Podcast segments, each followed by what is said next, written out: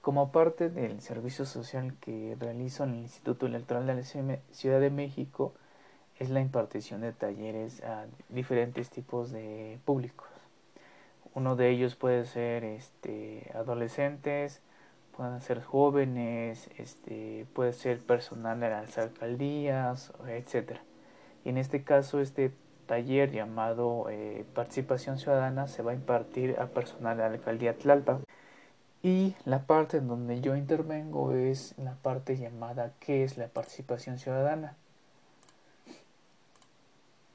Bueno, la participación ciudadana es un conjunto de actividades mediante las cuales todas las personas de forma individual o colectiva tienen el derecho de, de debatir, discutir, deliberar, eh, incidir, intervenir en en las decisiones públicas.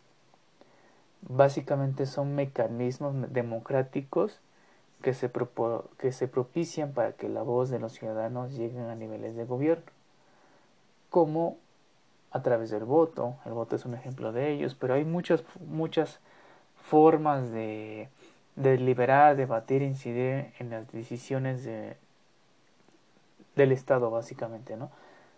Votar es un ejemplo. Existe plebiscito, el referéndum y la iniciativa ciudadana, eh, asociaciones, consejos, comités, etc. Pero eh, lo de los, las formas lo veremos más adelante. Ahora bien, ¿quiénes pueden participar? Bueno, todo esto tiene un sustento legal, no es que yo me la saque de la manga. Todo está establecido en la Ley de Participación Ciudadana de la Ciudad de México, que fue una reforma o una nueva ley a la ley de participación ciudadana del Distrito Federal y esta inicia en agosto del año 2019. Bueno, dice el artículo, me parece que es el tercero, dice que eh, conceptualiza la participación ciudadana de esta forma, que son es el derecho colectivo e individual fíjense bien, es un derecho individual o colectivo para intervenir en decisiones públicas, deliberar, discutir y cooperar con las autoridades, es incidir en la formulación, ejecución y evaluación de las políticas y actos de gobierno de manera efectiva, amplia, equitativa, democrática y accesible. Es incidir en el proceso de planeación, elaboración, aprobación, gestión y evaluación de control de planes, programas políticas y presupuestos públicos. Básicamente es, eh, es un mayor involucramiento de la ciudadanía en la toma, en la gestión, en la implementación de muchas de las decisiones y actos de la administración pública de la Ciudad de México. Ok, ahora bien, ¿quiénes pueden participar? Esta misma ley que anteriormente cité, que es la ley de participación ciudadana, reconoce cuatro tipos de personas. No, aquí no hay de que una tenga más derechos o una tenga más obligaciones. Eh, dice que hay cuatro tipos de personas dentro de la Ciudad de México. Todas estas tienen derechos que se deben garantizar y obligaciones que se deben respetar, ¿no? La primera, los habitantes básicamente son todas las personas que residen en la Ciudad de México. Las originarias, que son las nacidas en la Ciudad de México y sus hijos e hijas. La ley dice que es este y a sus descendientes en primer grado, pero básicamente son sus hijas e hijas. Vecinas, quienes residen por más de seis meses en una colonia, barrio, pueblo, etcétera, en la Ciudad de México. Y esta asignación de vecinos, pues, la pierden cuando estén fuera de la Ciudad de México por más de seis meses. Ok, y la última son las ciudadanas. Las que tengan eh, constitucionalmente una persona ciudadana es una persona con 18 años y que tenga un modo honesto de vivir. Aquí se replican, las ciudadanas son, tienen más de 18 años, así como tener un modo honesto de vivir y poseen además la calidad de persona, vecina u originaria que antes mencionado. Ok. El tercer apartado es cómo se puede participar. Eh, la ley reconoce distintas modalidades mediante las cuales las personas se pueden reunir, organizar y actuar para encontrar alguna solución a sus demandas eh, o intereses, ¿no? Hay, de principio, hay cinco modalidades, la participación institucionalizada, la no institucionalizada, la sectorial, la participación temática, la y la comunitaria. Ok, la institucionalizada, como su nombre lo dice, interviene el gobierno a través de figuras eh, ejemplo de ellos son los órganos de representación ciudadana mm, ejemplo más eh, contundente específico las comisiones de participación ciudadana tenemos la no institucionalizada y como su nombre lo dice vuelvo a decir vuelvo a mencionar es que no no hay una institución gubernamental que incida en sus estrategias, en sus reglamentos, en su conformación, en su forma de actuar. Son eh, organizaciones eh, que están al margen, ¿no? pero no de la ley, pero sí de la, del aparato estatal. Sus estrategias, estructura emanan de organizaciones de la sociedad. Ejemplo de ellas son las organizaciones de la sociedad civil. La participación sectorial está conformado por grupos o sectores diversos organizados a partir de una característica o condición grupos conformados por edad, orientación sexual, de clase, cualquier otra referida a necesidades y causa de grupo. Por ejemplo, son sectores diversos organizados. Eh, grupos en pro eh, de los derechos de la comunidad LGBT, ¿no? Eh, grupos de madres, familiares en busca de personas desaparecidas, ejemplo. Grupos de campesinos que exigen un apoyo gubernamental, ¿no? Eh, etcétera. Básicamente son grupos mm, que buscan alguna finalidad. La participación temática son grupos diversos.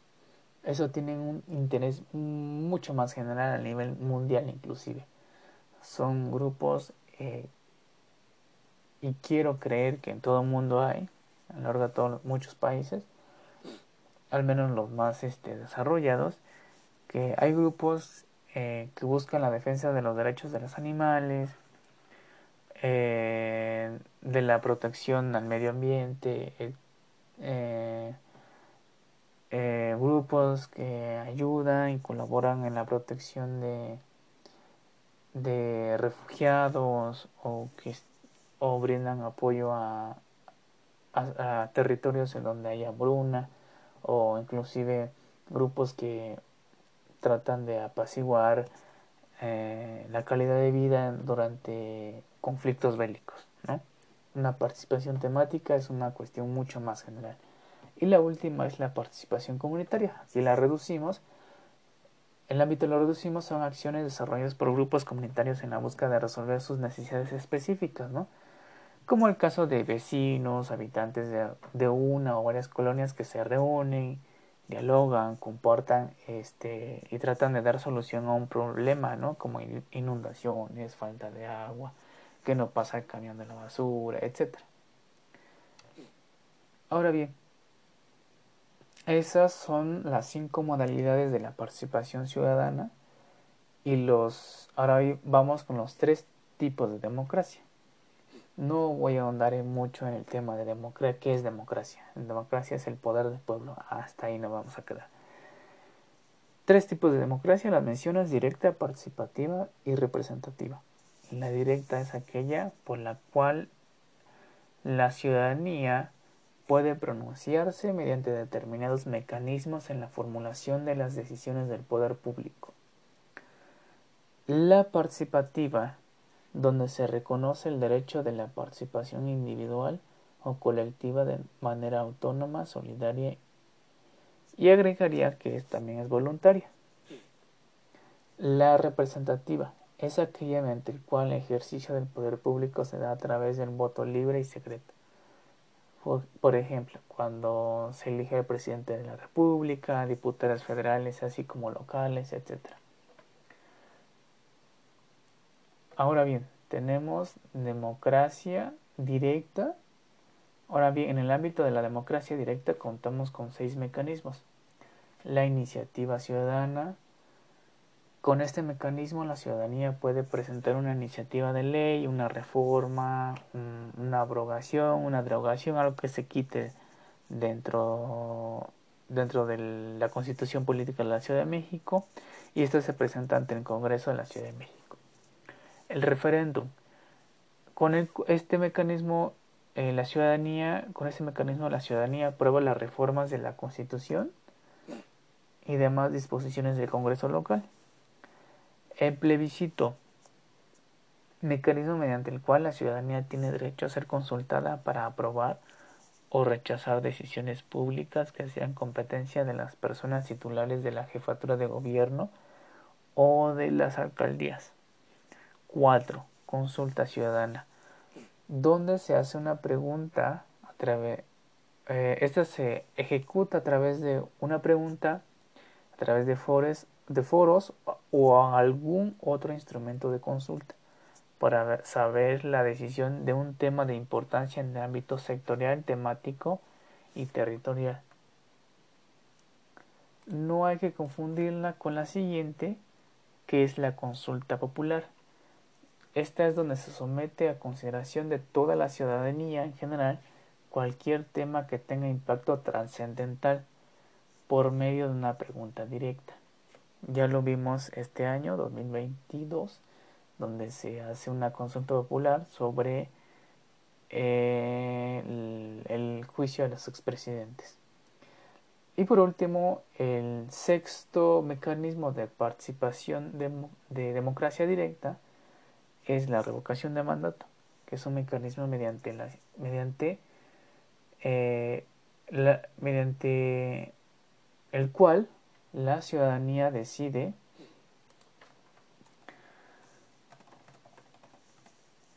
si una persona representante de elección popular termine o no de forma anticipada el ejercicio del cargo para el que fue elegido a nivel federal y a nivel local. Ok. Recapitulemos un poco. Tenemos tres, cinco modalidades de participación ciudadana. Tenemos tres tipos de democracia y en esos tres tipos de democracia tenemos la democracia eh, directa y mencionamos los seis mecanismos de democracia directa. Ahora bien, tenemos también la democracia participativa, que donde también tenemos seis mecanismos. El primero es la colaboración ciudadana, en donde las personas, habitantes de la ciudad, y las organizaciones pueden colaborar con las dependencias de la administración pública en la ejecución de una obra o prestación de un servicio público. El, el, segundo es la Asamblea Ciudadana. Es un órgano de decisión comunitaria en cada una de las unidades territoriales o colonias en que se divide la Ciudad de México. Hay muchas, eh, por ejemplo, en las asambleas del presupuesto participativo, eh, que, también, que también es un mecanismo de democracia participativa, hay asambleas de información y selección, donde se informa la ciudadanía en qué consiste el presupuesto participativo, en donde se selecciona un comité de ejecución y uno de vigilancia, etcétera, Y ellas y posteriormente y actualmente la estamos viendo, es una ahora bien, son asambleas de evaluación y rendición de cuentas. Es por ello que es un órgano de decisión comunitaria. ¿no? El tercer mecanismo son las comisiones de participación comunitaria, órgano de representación ciudadana de cada unidad territorial de la ciudad en donde sus integrantes tienen carácter honorífico, no remunerado y duran en su cargo tres años. Básicamente estas comisiones de participación comunitaria, COPACOS, conocidas comúnmente, eh, pues ya todos tenemos alguna noción de ellas. El cuarto mecanismo son las organizaciones ciudadanas. Son todas aquellas organizaciones cuya finalidad está vinculada a los intereses públicos o colectivos de la ciudad. Tenemos la coordinadora de participación comunitaria, que es la que coordina las COPACOS y es una instancia de coordinación ciudadana en la que una de las demarcaciones entre las comisiones de participación comunitaria la alcaldía y el gobierno de la Ciudad de México. Es como que la que representa a las Copacos, como mencioné, y la que trabaja mucho más de cerca con las alcaldías y el gobierno de la Ciudad de México. Y por último es el presupuesto participativo, que es un instrumento mediante el cual las vecinas o vecinos de una unidad territorial o una colonia pues implementan eh, en la colonia un proyecto que haya ganado en busca de mejorar su colonia, ¿no? Aludiendo a este eslogan de Chula tu colonia. Bueno, y ahora que ya dijimos los seis mecanismos de democracia directa y los seis instrumentos de democracia participativa, tenemos ocho instrumentos de gestión, evaluación y control de la función pública. Estos tienen la finalidad de que la ciudadanía participe en la toma de decisiones para una mejor gestión, evaluación y control de la función pública. Ok, el primero es la audiencia pública, que es un instrumento por medio de, del cual las personas, habitantes, las organizaciones civiles y sectores sociales dialogan con la persona titular de la jefatura de gobierno y las alcaldías. El segundo es la consulta pública, que es un instrumento mediante el cual la persona de la jefatura de gobierno de las alcaldías consulta directamente a los habitantes o vecinos de las colonias sobre cualquier tema específico que impacte su ámbito territorial, como la ejecución de políticas y acciones del uso del suelo, obras públicas o cualquier realización de proyecto. Tenemos la difusión pública, eh, que es la divulgación, este principio de máxima publicidad, ¿no? en donde las personas titulares de la jefatura de gobiernos eh, están obligadas a, a, divulgar lo que se está haciendo, etc. Rendición de cuentas va ligado, es el derecho que tienen todos los habitantes de la Ciudad de México, a recibir de las autoridades los informes generales y específicos acerca de su gestión. Los observatorios ciudadanos son órganos especializados de participación que contribuyen al fortalecimiento de las políticas y las acciones de los órganos de gobierno. Estos se integran de manera autónoma e independiente y se registran ante el Instituto Electoral de la Ciudad de México. Los recorridos barriales, me imagino que las personas a las que estamos dirigiendo este taller van a saber. Y lo describo que son los recorridos que se realizan que realizan las personas de la alcaldía con el fin de recabar opiniones y propuestas de mejora para la solución de problemas de la comunidad sobre la prestación de servicios públicos o sobre el estado que se encuentra en los sitios, obras e instalaciones de la colonia o de las colonias. Bueno, el 7 es en la red de Contraloría Ciudadana que es un instrumento de participación por el cual los ciudadanos en general de manera voluntaria asumen el compromiso de colaborar con la administración pública para vigilar y supervisar el gasto público implementado o el que se va a implementar. Y por último, el octavo, tenemos la ciudad ciudadana como instrumento de gestión, evaluación y control de la función pública.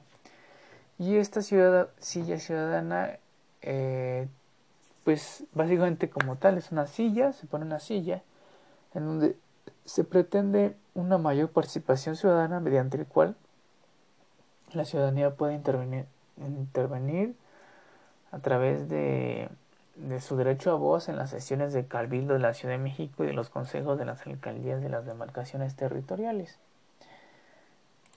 Y bueno, con esto termino lo que es una diapositiva nada más.